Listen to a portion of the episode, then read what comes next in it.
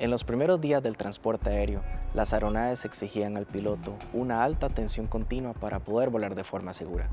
Esto creaba una alta exigencia de atención que por lo general creaba mucha fatiga especialmente en vuelos largos. El primer piloto automático llega a diseñarse para realizar algunas tareas del piloto y aliviar las cargas de trabajo. En aquel entonces, principalmente controlaba los tres ejes del avión, los cuales son el longitudinal, el lateral y el vertical.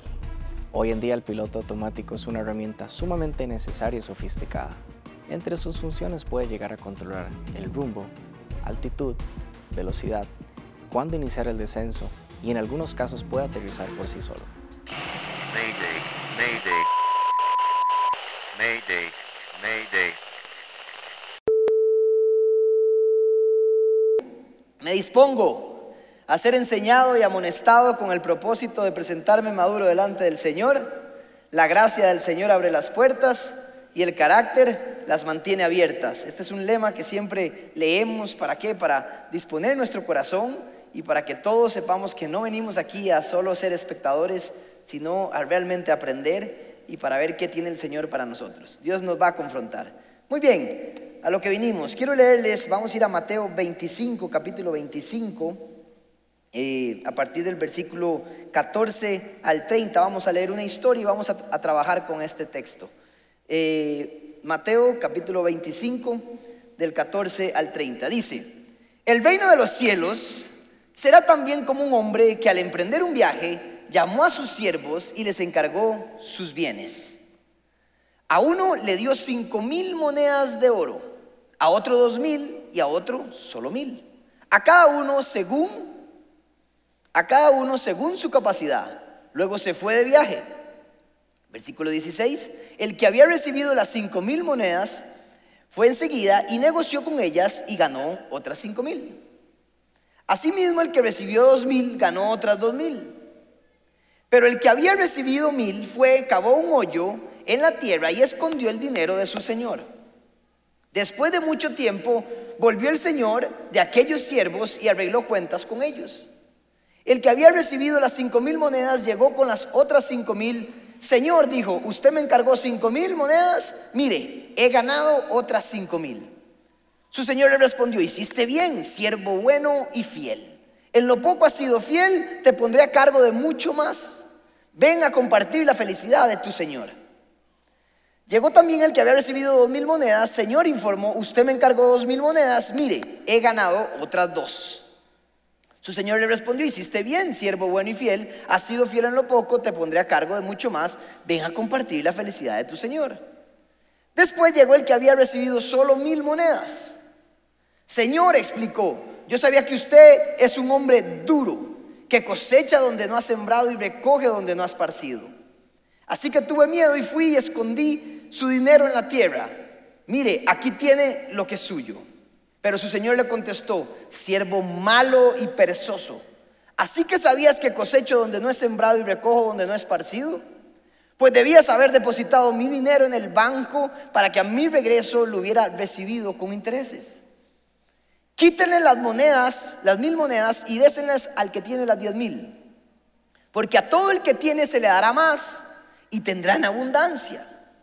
Al que no tiene se le quitará hasta lo que tiene. Y a ese siervo inútil échenlo fuera, a la oscuridad, donde habrá llanto y rechinar de dientes. Una historia un poco dura, ya vamos a trabajar con este texto y vamos a ir un poco más adelante, vamos a volver al texto. Pero estamos en una serie, Mayday se llama la serie, es una serie de cuatro y esta es la segunda parte de la serie. Estamos, eh, hoy toca piloto automático, así se llama la enseñanza de hoy, piloto automático. Y si no vio la primera, por favor, devuélvase, vaya a YouTube, a nuestro canal, y vea la primera que dio el pastor don Alejandro Castro acerca de las instrucciones de vuelo. Lo que queremos que tengan ustedes con esta serie es un crecimiento integral. Así que si no ha visto la primera, por favor vaya, véala y disfrute de esta y las próximas dos, ¿ok? Entonces, piloto automático, ahí vimos que el piloto automático se desarrolló en los tiempos de la aviación, a principios de los tiempos de la aviación, porque el piloto terminaba completamente agotado. Principalmente en viajes largos era muy complicado. Imagínense tener atención en un viaje de ocho horas todo el tiempo así y diseñaron el piloto automático para hacer más cómodo o aliviar las cargas de trabajo del piloto. Ahora, ahora es muy sofisticado, ahora hasta casi que aterriza solo el avión. Y según unos pilotos amigos me dijeron que siempre va el piloto, el capitán y un segundo a bordo, donde uno puede dormir y el otro está despierto y se turnan en vuelos largos. Casi que todo lo hace el avión. Pero tienen que estar, tienen que entender, tienen que saber todo en caso de una emergencia, porque ahí sí tienen que ser un piloto de verdad.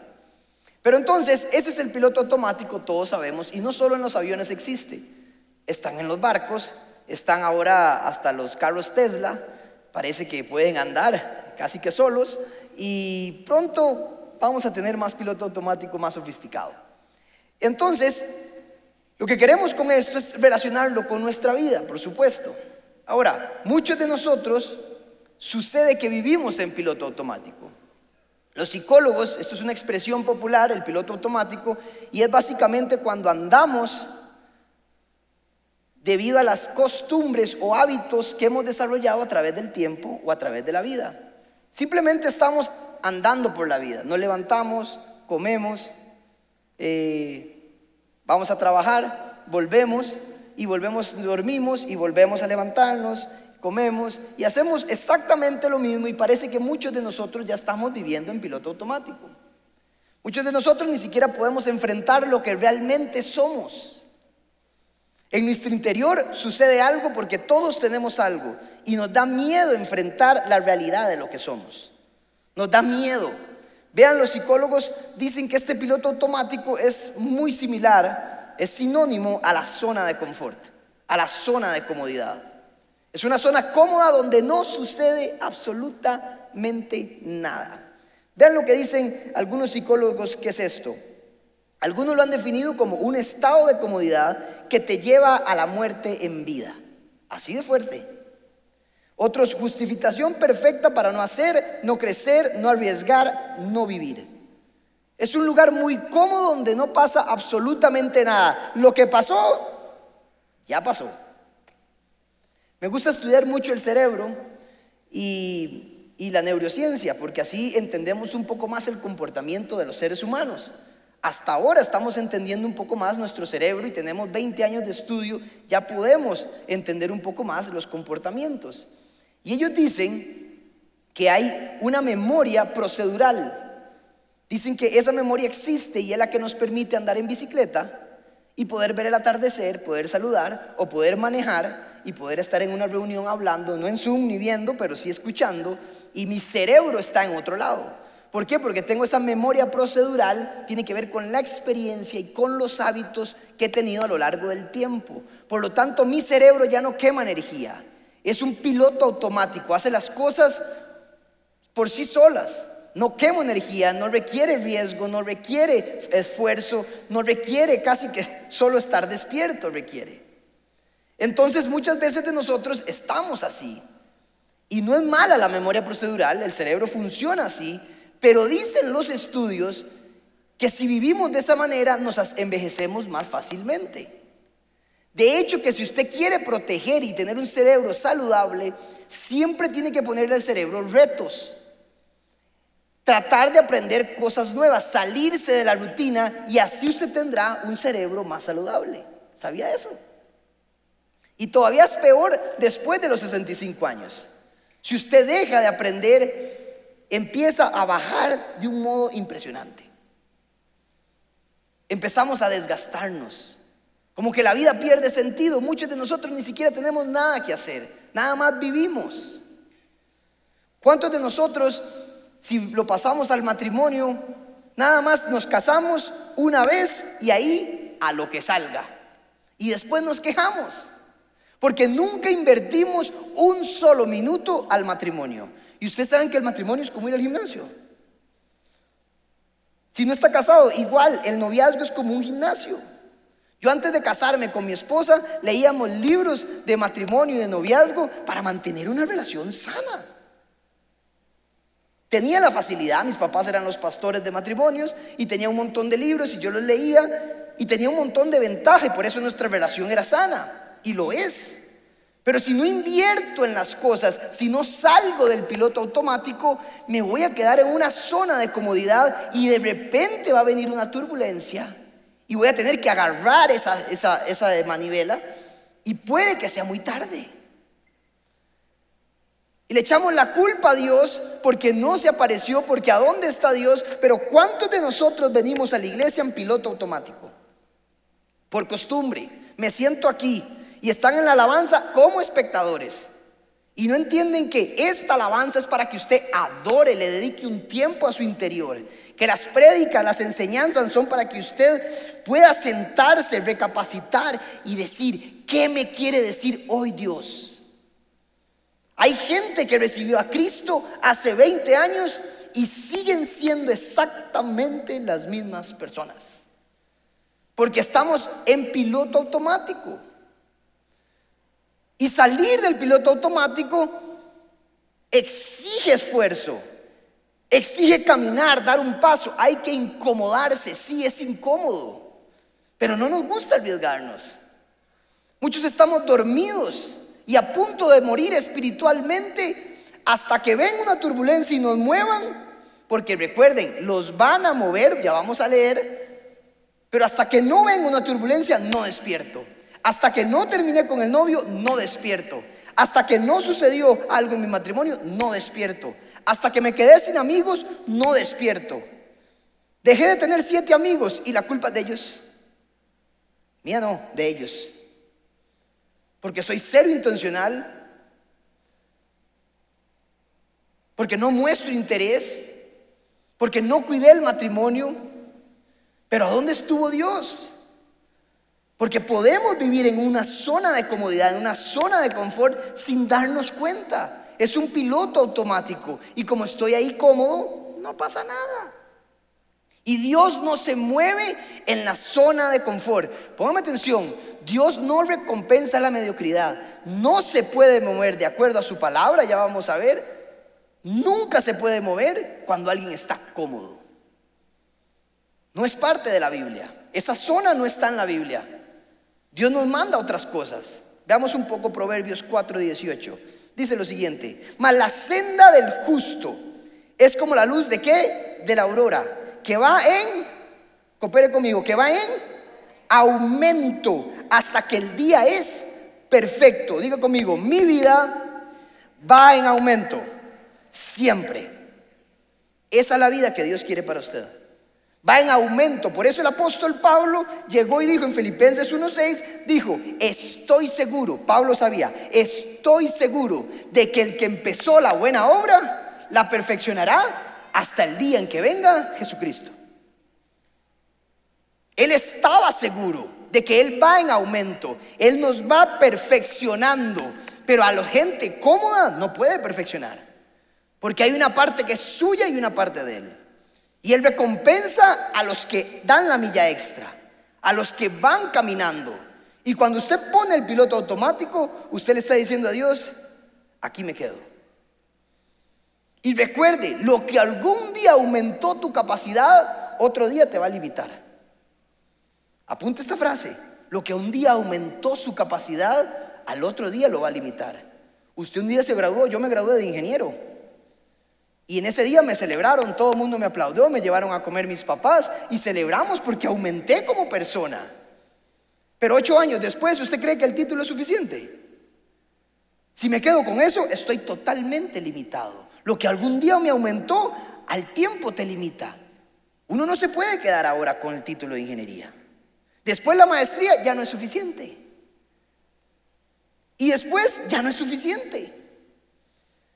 Porque Dios quiere que vayamos en aumento. Nuestra vida tiene que ir en aumento en el ámbito profesional, emocional y espiritual. Estamos hechos para crecer.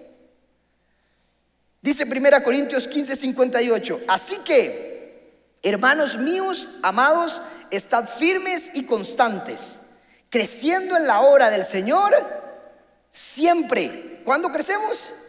Siempre. ¿Solo los fines de semana? No, siempre dice.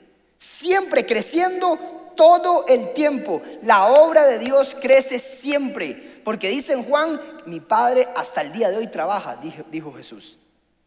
Él sigue trabajando en la gente y Él quiere ampliar su obra a través de usted y en usted. Siempre quiere que crezcamos. Está bien descansar y no me malinterprete. Los hábitos saludables son buenos. Pero en el momento que estás haciendo las cosas sin esfuerzo, estás en piloto automático. Te vas a estancar. Y Dios quiere que usted crezca siempre, porque la aurora del justo va en aumento todos los días, hasta que el día sea perfecto. ¿Cuántos creen eso? Usted cree eso, ¿verdad? ¿Cuántos quieren eso? Todos queremos eso. Mateo 25 del 14, lo que leímos, es muy interesante porque dice, el reino de los cielos es semejante a qué? Dice que cuando la Biblia dice eso es que así opera. Póngame atención, esa historia la contó Jesús, su Dios, su maestro. La contó Jesús y dijo, así opera, entiendan, esta parábola que les voy a contar, así es como opera el reino de los cielos. No la tierra, el reino de los cielos. A un amo que agarró a tres siervos y les repartió bienes. A uno le dio cinco, al otro dos y al otro uno. Y ese amo se fue por un tiempo. ¿Qué es lo que pasa? Aquí ese amo es Jesucristo, es Dios. Llegó a la tierra y repartió. Y dijo, van a nacer seres humanos. Y a cada uno les voy a dar habilidades, talentos y dones. A cada uno. Y todos van a dar cuentas de lo que yo di. Todos me van a decir si fueron buenos mayordomos o malos mayordomos. Algún día ese amo, sea Jesús, va a venir y le va a rendir, usted le va a rendir cuentas a él y le va a preguntar, Andrés, te di estos talentos, estos dones, ¿qué me entrega? Unos lo hicieron bien y otros lo hizo mal. A todos nos reparte por diferentemente. A uno le repartió cinco, a otros dos y a otros uno. Eso quiere decir que todos tenemos algo que dar en la tierra. Todos. No es excusa. Si usted ahí tiene una voz que dice, yo no sirvo para nada, es mentira. Dios te dio dones y talentos para crecer y para ir en aumento. Y Él nunca le va a pedir algo a alguien que no le dio. Nunca, porque Él es justo. ¿Cuál de esos siervos ha sido usted hasta el momento? ¿Puede usted decir que está en piloto automático o está fuera de la zona de confort, siempre creciendo en él? Estos siervos lo hicieron bien y él respondió, siervo bueno y fiel. En lo poco fuiste fiel, en lo mucho te pondré, te pondré a cargo de más. Pero el siervo malo es un mentiroso. ¿Por qué? Porque primero dijo, Señor, sé que eres hombre duro eso quiere decir que nunca se atrevió a conocer a Dios. Póngame atención. Nunca se atrevió a conocer a Dios, porque Dios no es duro, sino es amoroso. Es un reino de gracia, de misericordia. Todos los días son nuevas las misericordias. Es un reino de perdón. Y le dice, eres duro. ¿Quién dice que soy duro? Dice, recoge donde no has esparcido. Dice, ¿quién le dijo eso? Le vengo a pedir a usted de vuelta lo que yo le di. Así que no mientas, eres un vagabundo. Mientras que los otros, cuando les dio el dinero, se pusieron a negociar. Y la palabra negociar, negociante, tiene que ver con adversidad al ocio. No querían ser vagabundos, se pusieron a trabajar para ver cómo multiplicar lo que Él les había dado. Es muy interesante que lo que este hombre fue, fue vagabundo, se quedó en un piloto automático por el resto de la vida. Y yo le digo, siervo malo. Ahora, en la última parte del texto es muy duro porque le dice, échenlo fuera. Y ahí será el rechinar y el crujir de dientes. Ese es el infierno. No malinterprete. Esta palabra, este, este siervo no era un cristiano que simplemente no hizo nada, entonces fue al infierno. No. Aquí sabemos que el que no hizo bueno fue porque nunca conoció a Dios, nunca tuvo fe, por lo tanto, eso fue lo que lo condenó a él. La palabra dice, el que no cree, solo se condena. Porque Jesús vino a salvar al mundo y no a condenarlo. Todo aquel que cree en mí será salvo. Ahora, él no creyó, por eso se fue al infierno. Pero el punto aquí, no quiero entrar a ese punto. El punto aquí es que no hizo nada con lo que le dio. Muchos estamos en esa zona y no hacemos nada. Y algún día Dios va a venir y va a pedir cuentas. Pero interesantemente lo que hizo que él no caminara fue el miedo. Tuve miedo, dijo. ¿Y por qué tienes miedo?